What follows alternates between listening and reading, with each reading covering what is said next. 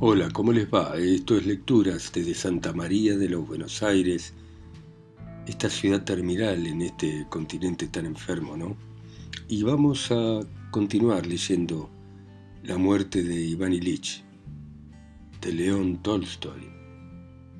Y sigue de esta manera. 11.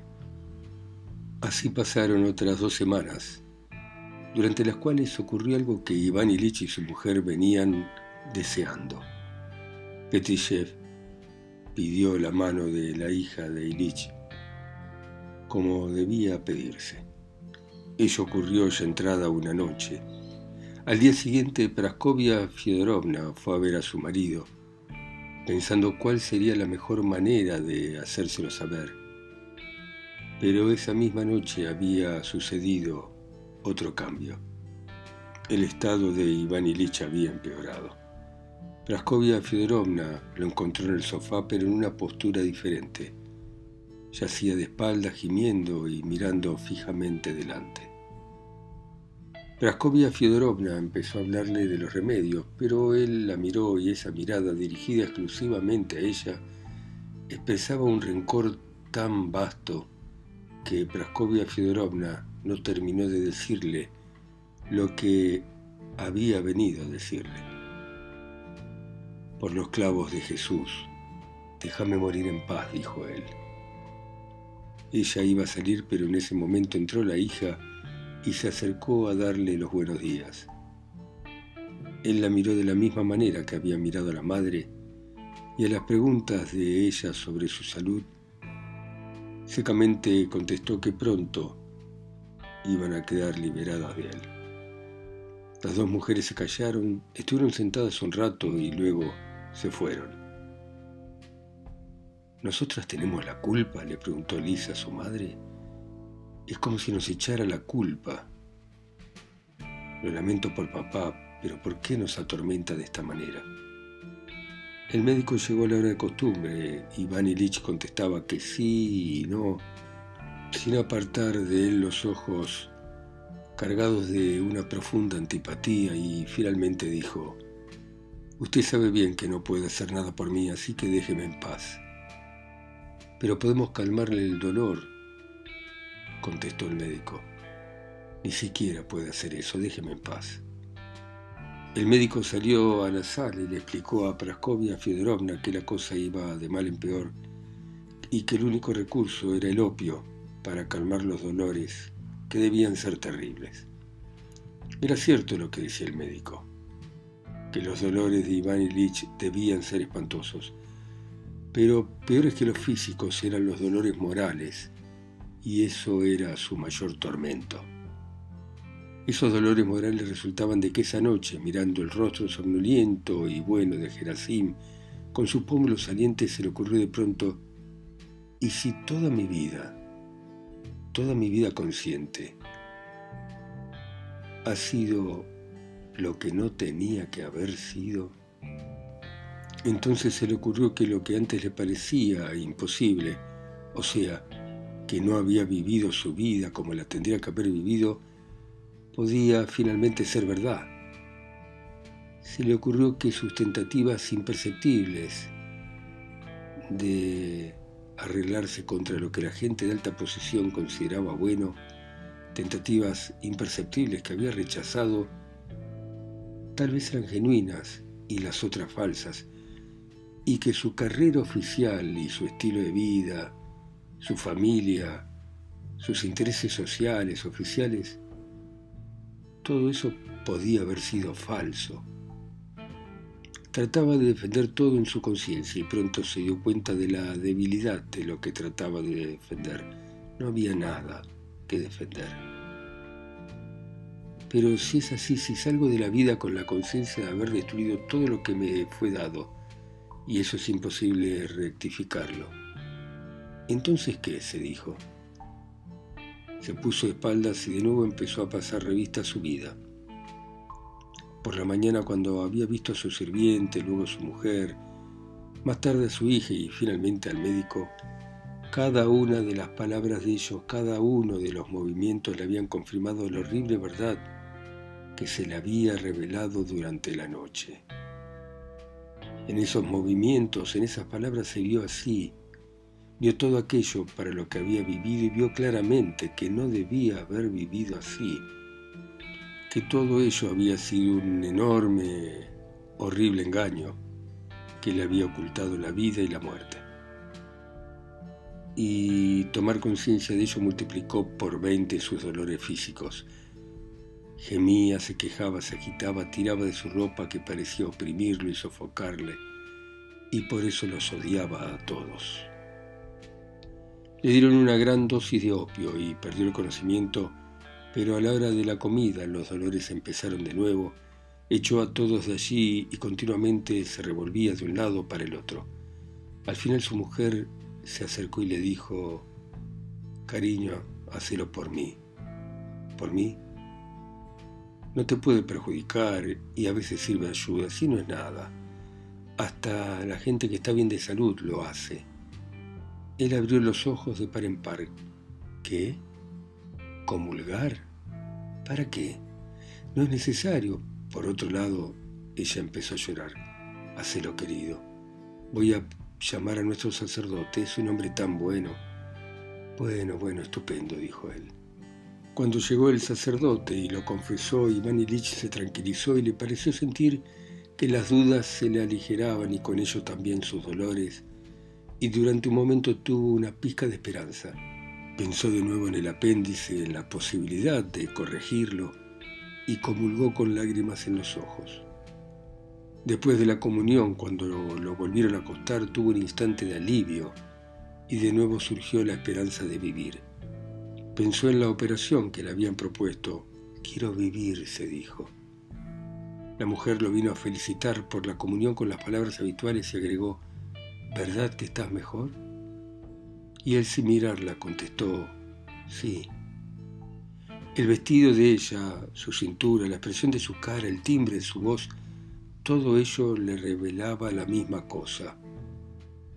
Esto no está como debiera. Todo lo que has vivido y vivís es mentira, engaño, ocultando de vos la vida y la muerte. Y tan pronto como pensó de eso, se dispararon de nuevo sus dolores físicos, su rencor y con ello la conciencia del fin próximo, inevitable. Y a ello se vino a agregar algo nuevo, un dolor agudísimo, punzante y una sensación de ahogo.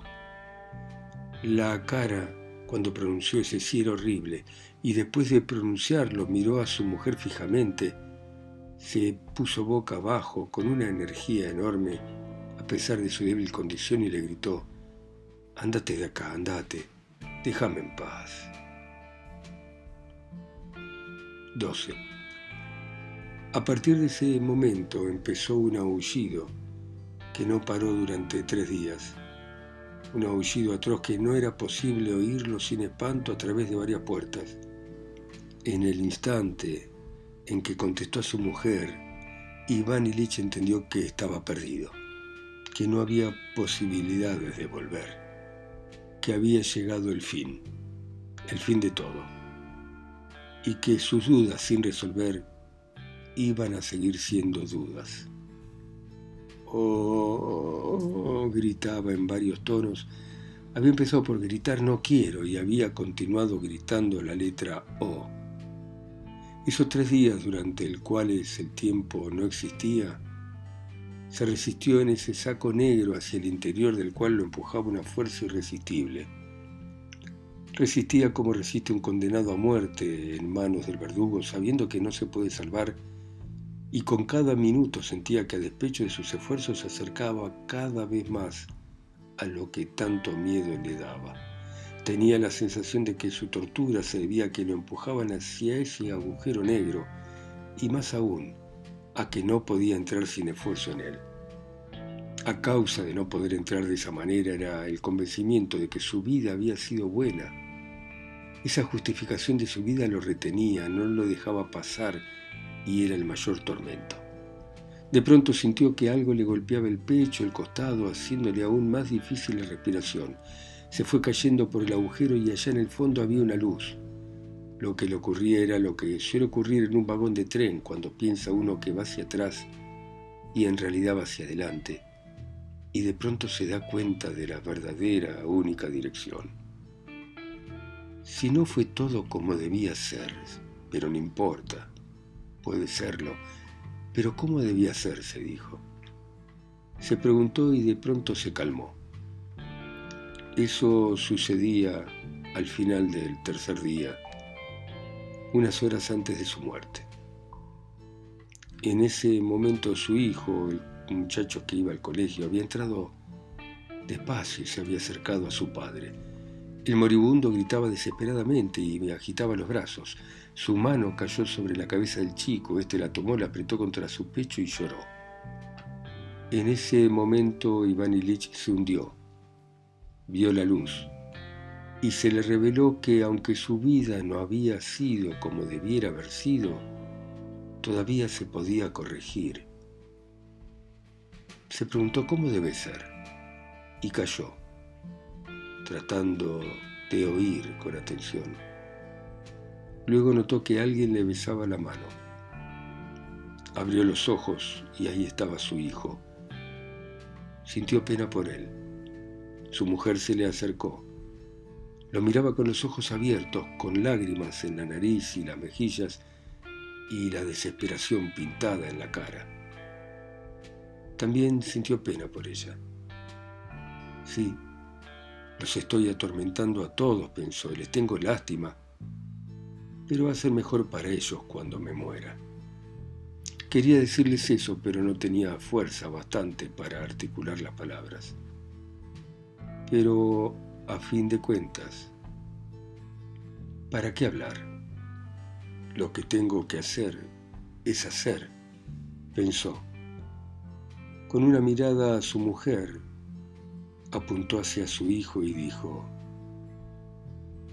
Sácalo de acá, llévatelo. Me da lástima. También siento pena por vos. Quiso decir también perdoname, pero dijo perdido y sin fuerza ya para corregir la situación hizo un gesto de desprecio con la mano, sabiendo que aquel Dios cuya comprensión iba a necesitar, lo iba a comprender. Y de pronto vio claramente que lo que lo había estado sujetando y no lo soltaba, e impedía que comenzara su último y largo viaje hacia lo desconocido, ahora lo dejaba escapar, sin más por ambos lados, por diez lados, por todos los lados. Tenía lástima de todos, pero era necesario hacer algo para no hacerles daño, liberarlos, liberarse de todos los sufrimientos. Qué hermoso y qué fácil pensó. ¿Y el dolor? se preguntó. ¿A dónde se fue?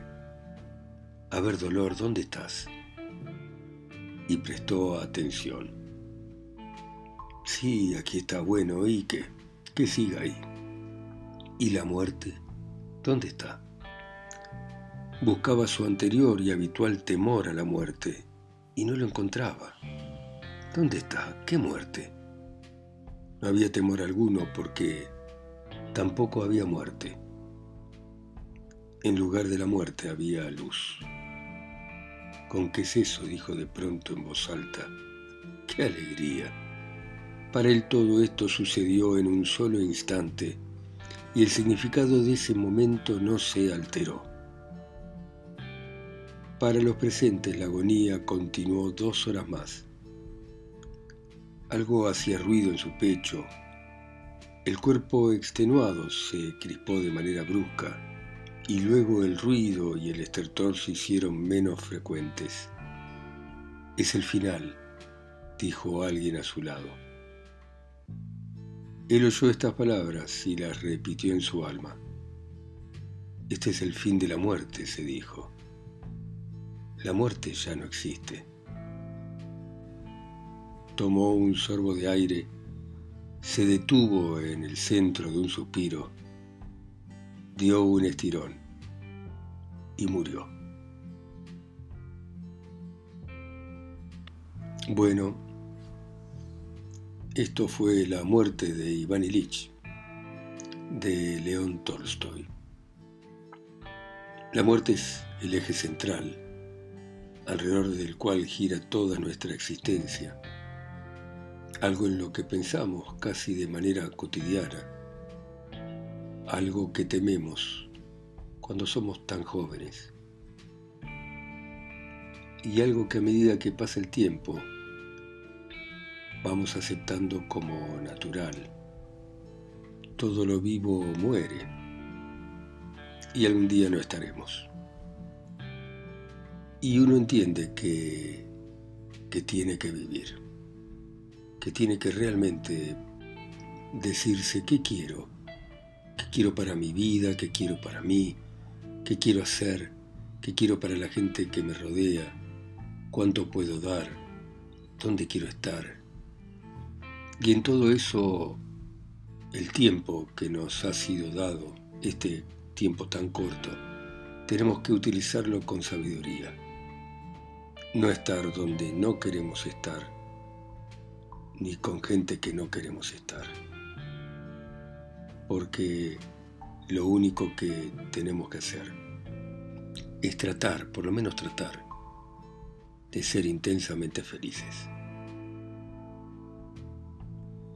León Tolstoy nos ha dado este tremendo relato, la muerte de Iván Ilich. Este gran escritor de la literatura de todos los tiempos, que escribió obras como La guerra y la paz y Ana Karenina, tremendos libros, muy largos por supuesto, para lecturas desde Santa María de los Buenos Aires. Pero vamos a volver sobre León Tolstoy ustedes escuchándolo en sus países, ciudades, continentes, islas o pueblos a través de mi voz, acá sola, viva, lejos, en Santa María de los Buenos Aires. Chao, hasta mañana.